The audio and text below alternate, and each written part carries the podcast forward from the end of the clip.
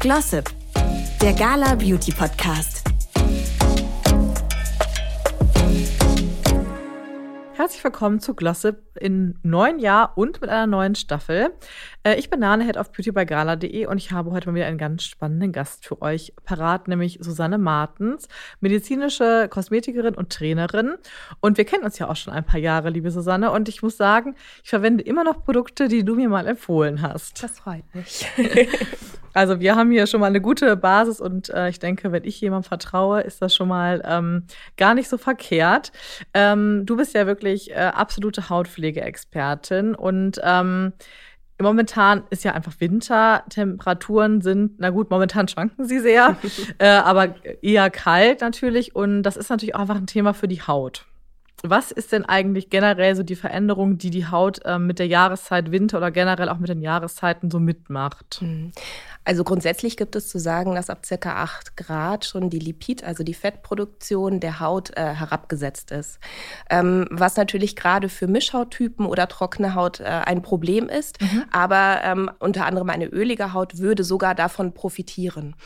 Ähm, dann ist es so, dadurch, dass das Hautfett weniger produziert wird, ähm, ist auch die chemische Hautbarriere, die uns schützt vor dem Eindringen von Bakterien, Keimen, auch gestört. Ähm, außerdem ist diese chemische chemische Barriere dafür da, ähm, dass quasi die Hautfeuchtigkeit in der Haut gehalten wird.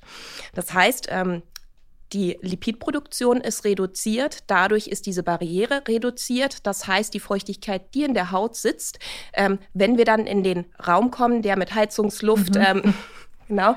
Dann äh, haben wir das Problem, dass dann der Vorgang der Osmose ganz klassisch stattfindet, Konzentrationsausgleich. Das heißt, die Feuchtigkeit dringt dann aus der Haut heraus. Genau. Und so kann es dann unter anderem durch diese gestörte Barriere zu im schlimmsten Fall Ekzem kommen, also oder sehr trockenen Hautzuständen, mhm.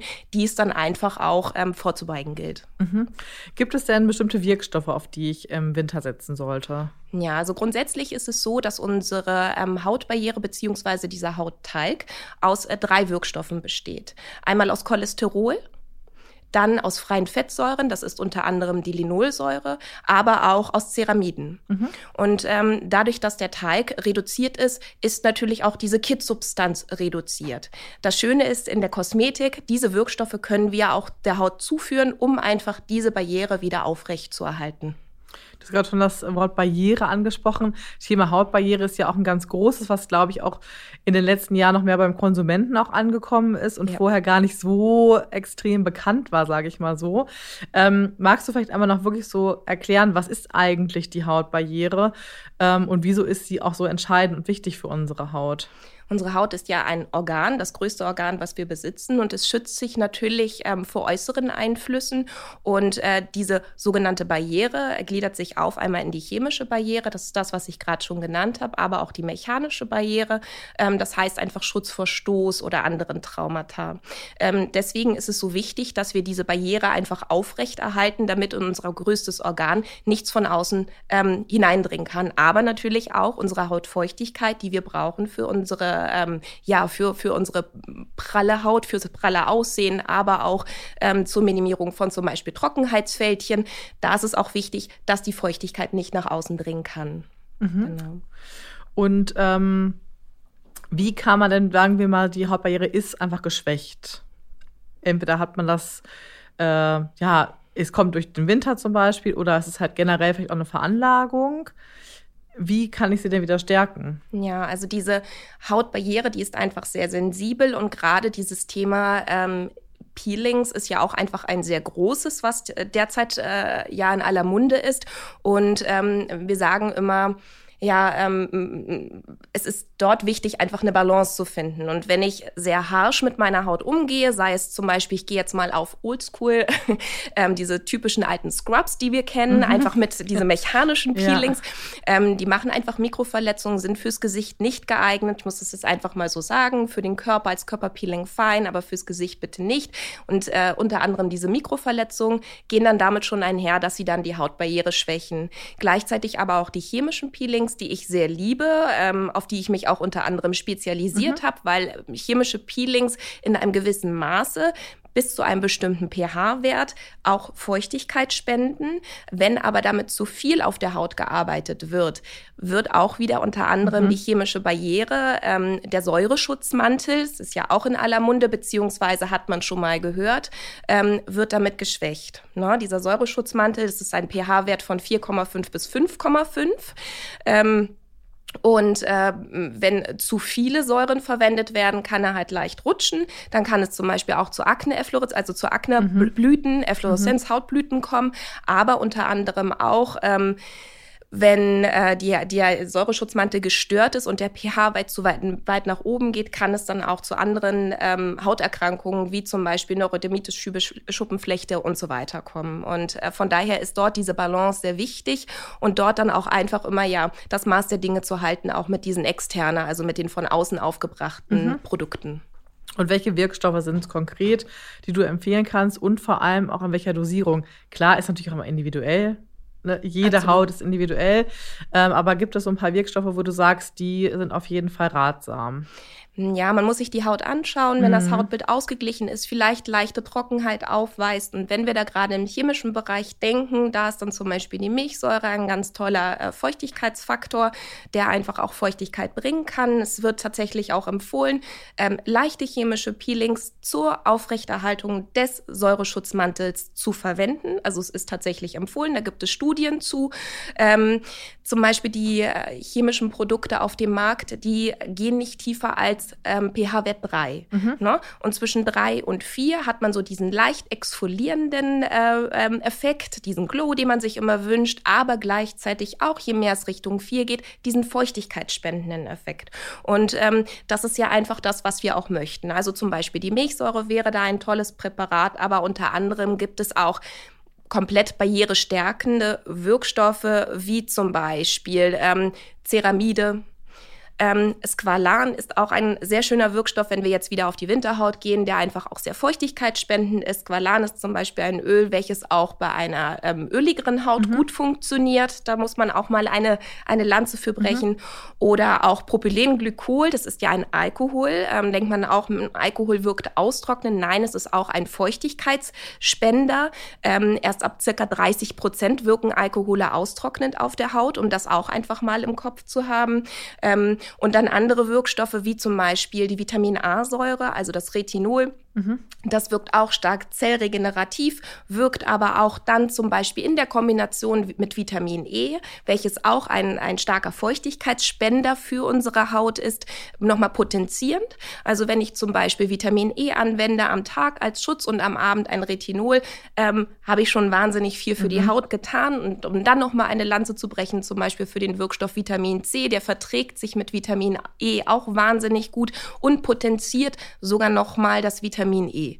Also da lohnt es sich wirklich, sich gut beraten zu lassen oder auch selbst Studien zu betreiben, um sich ein bisschen einzulesen, mhm. welcher Wirkstoff mit welchem dann auch nochmal ähm, ja, gut funktioniert oder sich gegebenenfalls dann potenziert. Mhm.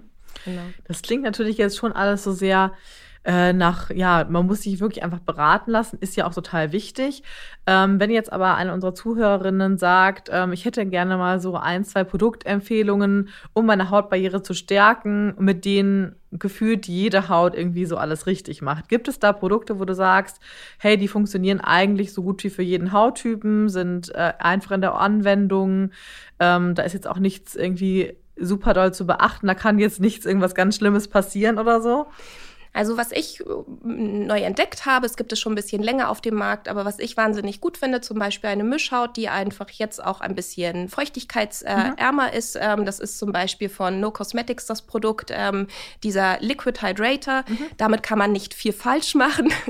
ähm, den kann man wunderbar am Abend verwenden oder auch am Morgen, wenn man darüber dann einfach auch wirklich nochmal was gibt, was dann die Hautbarriere stärkt. Also nicht nur Feuchtigkeit spendet, sondern da da zum Beispiel mit einer Barrier-Pflege arbeitet. Da gibt es wahnsinnig viel mittlerweile auf dem Markt.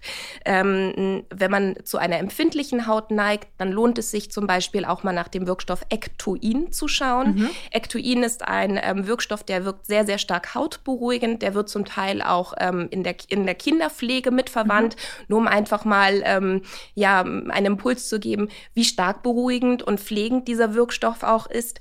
Ähm, und dann natürlich Panthenol, also äh, Vitamin B5. Ähm, das sind alles so diese Wirkstoffe, Wirkstoffe, wo man nicht viel mit falsch machen kann. Da lohnt es sich tatsächlich in die Apotheke zu gehen. Ich bin ein absoluter Fan von Dermokosmetik, weil dort einfach die Wirkstoffe noch mal höher dosiert angesiedelt sind, als sie vielleicht ähm, in diesen Droge in Drogerieprodukten mhm. zu finden sind. Genau.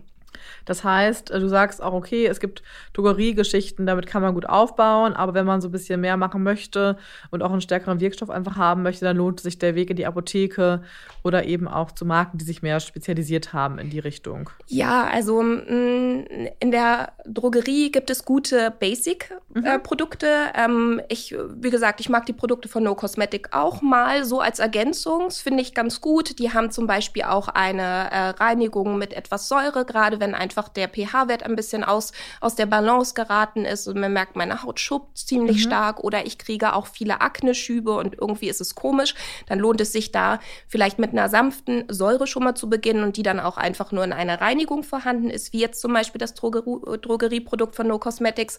Ähm, die haben zum Beispiel ähm, auch eine ein Produkt mit, ähm, mit tatsächlich PHA, also eine Polyhydroxysäure. Das ist wahnsinnig interessant. Das ist so ein bisschen das äh, Pendant für die empfindliche Haut zur Salicylsäure, zum mhm. BHA. Mhm. Ähm, das ist sehr, sehr spannend. Also da lohnt es sich auch mal zu gucken. Aber wenn man jetzt sagt, ich brauche wirklich was für meine Hautbarriere, die ist geschwächt oder ich möchte für meinen Winter noch mal was über meine Haut geben oder ich möchte einen Lichtschutz zum Beispiel haben, mhm. der auch einfach ein bisschen mehr Lipid aufweist, ähm, um nicht noch mal eine Pflege darunter geben zu müssen, ähm, dann lohnt sich tatsächlich der Weg in die Apotheke, um da ein Dermokosmetikprodukt zu erwerben.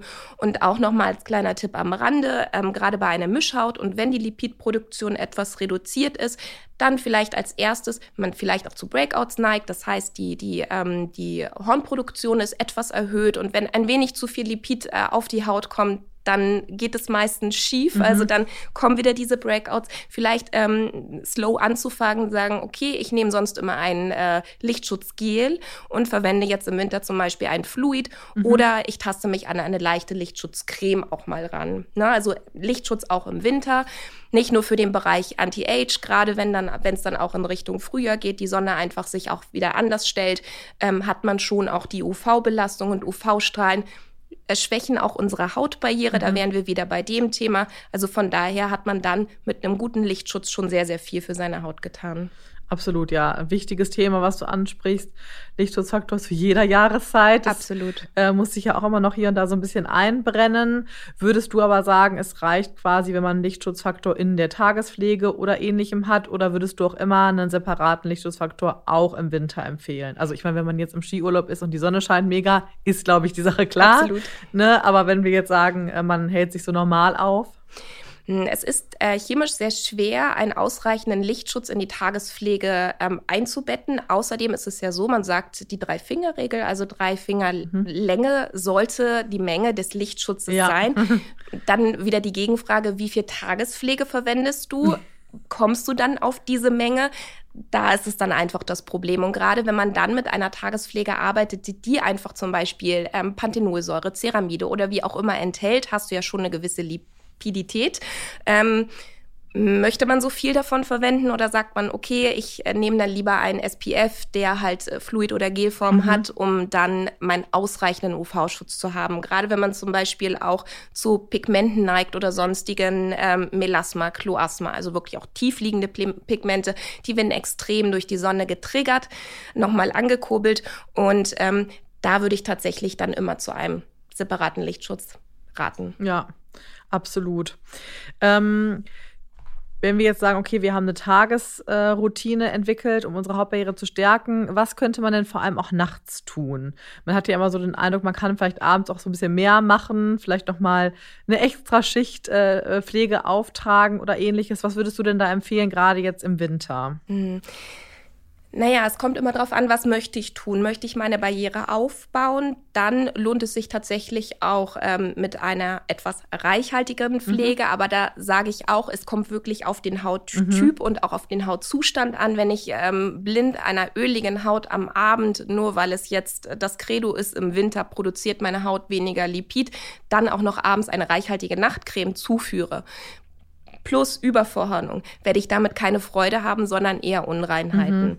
Ähm, dann empfiehlt es sich, tatsächlich eher beim Retinol zum Beispiel zu bleiben, weil Retinol wirkt zellregenerativ, ähm, Retinol reguliert auch nochmal die Teigproduktion.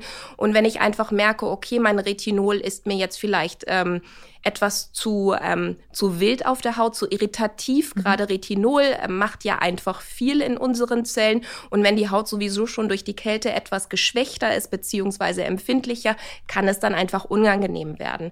Da lohnt es sich dann tatsächlich, ähm, ein Layering zu machen, dass man sagt, okay, mhm. ich benutze vielleicht vorab ein Fluid oder Feuchtigkeit oder wie auch immer und gebe darüber mein Retinol. Die Wirkkraft ist natürlich dann etwas gehemmt, ja. aber auch die Hautsensibilität. Und ähm, so hat man dann diesen Vorgang umgangen, sozusagen.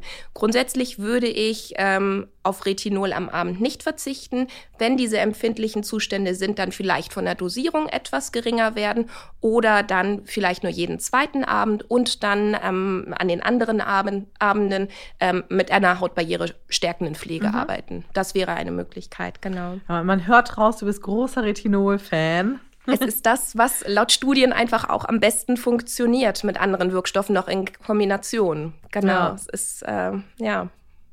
Und ich glaube, das interessiert ja total viele, ähm, wie sie sich so ein bisschen rantasten können an das ganze Thema Retinol, weil natürlich viele auch feststellen, oh, ich merke da schon irgendwie eine Reaktion in meiner Haut kann meine Haut das jetzt wirklich ab? Mhm. Man ist ja erstmal auch so ein bisschen abgeschreckt, weil man muss sich ja so ein bisschen wirklich rantasten. Was würdest du denn empfehlen, wenn jemand jetzt sagt, okay, mich würde das wirklich interessieren, mich an den, äh, Inhaltsstoff wirklich so ein bisschen ranzutasten? Wie fange ich denn äh, so ein bisschen damit an? Ja, also es gibt ja Retinol und Retinol. Bei äh, einigen Marken ist es so, dass die einfach weniger mit Penetra Penetrationsverstärkern arbeiten. Wenn ich jetzt zum Beispiel das Produkt von Colibri Skincare mir anschaue, da haben sie Vitamin A-Säure. Das ist ein relativ sanftes mhm. äh, Retinol, wo man einfach auch wunderbar ähm, als Beginner mit starten könnte. Ähm, ich empfehle dann erstmal äh, zweimal die Woche, wenn man mhm. merkt, es funktioniert gut, dann auf dreimal die Woche steigern. Und beim Retinol ist es wichtig, wenn man es dann verträgt, dass man es auch wirklich jeden Abend mhm. verwendet. Das ist einfach so, ja, was wichtig ist bei diesem Wirkstoff. Mal Retinol ver verwenden ist nett, mhm. aber man kommt ja dann auch über diesen Gewöhnungseffekt der auftritt bei Wirkstoffen. Das heißt, ähm, dass die Haut, das nennt sich Skin Purging, dass einfach die Haut auch mal ausbrechen mhm. kann, dass auch mal eine Unreinheit entstehen kann, wenn man neue Wirkstoffe verwendet. Das kann passieren. Dann ein bisschen reduzieren, langsamer an das Thema rangehen. Aber man kommt ja sonst über dieses Skin Purging gar nicht hinweg, wenn man zu langsam arbeitet. Ja, genau. Dann ist es auch äh, zum Beispiel eine gute Sache, wenn man Breakouts vom Retinol bekommt, muss sich vorstellen, Retinol ist wie so eine Art Zellbeschleuniger. Also ähm, deine Zellen durchlaufen ja einen Zyklus von mhm. laut Lehrbuch 28 Tagen, wird im Laufe des Lebens einfach ähm, viel länger dieser mhm. Prozess. Und ähm, Retinol ist wie so ein Zellbeschleuniger. Also quasi er ähm, potenziert nochmal äh, die Zellregeneration und ähm, aber wirkt, wirkt gleichzeitig auch wahnsinnig gut gegen Pigmente, also auch tiefliegende Pigmente, weil Retinol einfach ein Wirkstoff ist, der der mal wirkt. Das heißt, in der zweiten Hautschicht, wo unser Kollagen-Elastin sitzt und unsere Fibroblasten, diese Fibroblasten, hat man vielleicht schon mal gehört, regen halt die Zellproduktion an und das triggert das Retinol. Mhm. Und daher ist Retinol auch in Studien bewiesen, einfach der Wirkstoff, der unsere Haut Festigkeit ähm, und Straffheit ähm, dann auch schenkt. Genau, also von daher lohnt es sich tatsächlich, auch wenn man vielleicht gesagt hat, ich habe es schon mal probiert, es mhm. funktioniert nicht so bei mir, dann doch anzufangen. Ja. Entweder wirklich dann mit dem zum Beispiel Produkt von Colibri oder mit einem anderen Produkt, ähm, Alumier zum Beispiel. Das ist äh, äh, eine ganz äh, tolle Brand, das ist eine, eine Doktor-Brand. Ähm, die haben sehr ähm, starke, würde ich sagen, Penetrationsverstärker in mhm. ihrem Retinol. Man zum Beispiel bei solchen Produkten mit 0,3 Prozent beginnt. Wenn man das gut verträgt, dann 0,5 mhm. und dann auf 1 Prozent sich hochzuarbeiten. Das ist ein Prozess, das wird locker ein Jahr dauern. Ähm, was auch eine gute Geschichte ist, äh, man sagt, ich habe mich an das 0,3 Prozent äh, gewöhnt, also als kleiner Tipp. Ähm, man sagt, Mensch, mein, mein, mein Serum ist ja noch ähm, halb voll, mhm. dass man dann einfach nochmal layert, das heißt eine zweite ja. Schicht mhm. aufgibt, um einfach dort diese Moleküle nochmal dichter auf der Haut zu verteilen. Nichts anderes machen wir auch in der Kosmetikkabine, wenn wir zum Beispiel Fruchtsäurepeelings intensivieren wollen, dann layern wir auch, dann arbeiten wir mit Schichten, eins, zwei, drei Schichten, um einfach dort diesen Wirkstoff noch stärker wirken mhm. zu lassen. Ja, man hört auf jeden Fall raus, man muss sich so eine richtige Routine auf jeden Fall aufbauen und dranbleiben. Und Geduld mit halt, sich haben, ja. genau, das ist ganz wichtig, Geduld mit sich haben. Und äh, wenn Breakouts entstehen, gibt es ja andere Wirkstoffe, die dann auch wieder gut helfen. Ne? Total.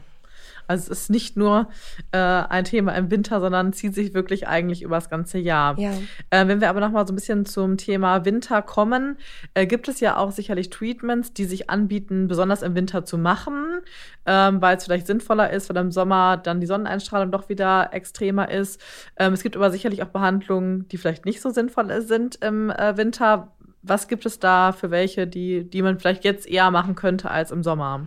Und dafür möchte ich tatsächlich mal eine Lanze brechen und einfach mal in den Raum stellen, wird denn in Florida nicht im Sommer gepielt oder nicht das ganze Jahr über gepielt oder Needling gemacht oder gelasert? Ja.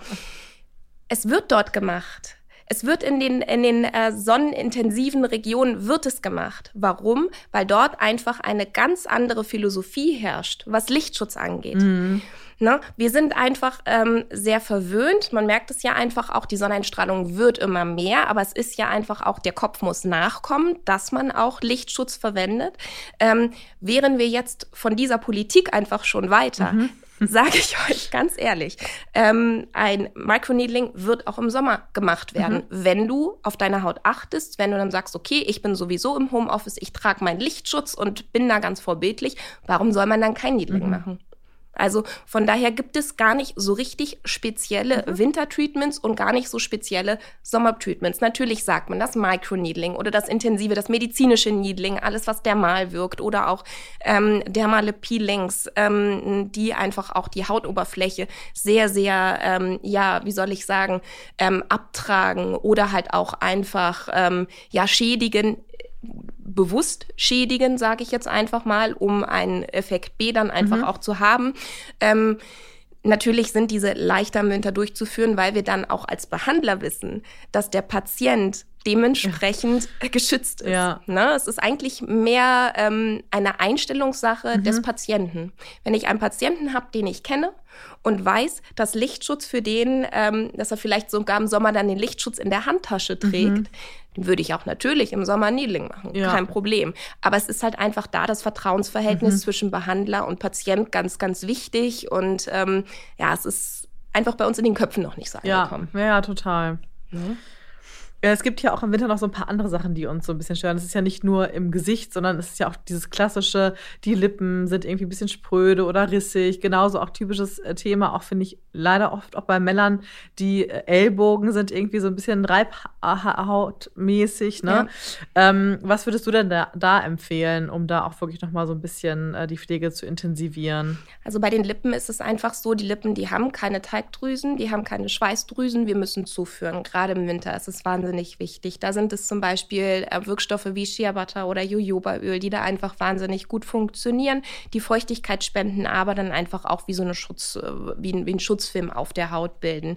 Dann zum Beispiel Zink, Zinkstearat ist zum Beispiel auch ein, um nochmal einen Wirkstoff zu nennen, mhm. ein ganz toller Wirkstoff, zum Beispiel auch bei unreiner Haut. Das fängt mir jetzt gerade dazu ein, aber natürlich auch die sehr starken ähm, beim Skifahren waren wir ganz mhm, am Anfang, ja. die dann einfach wirklich auch stark verschließend wirken, okklusiv, die dann einfach die Feuchtigkeit auch in der Haut halten.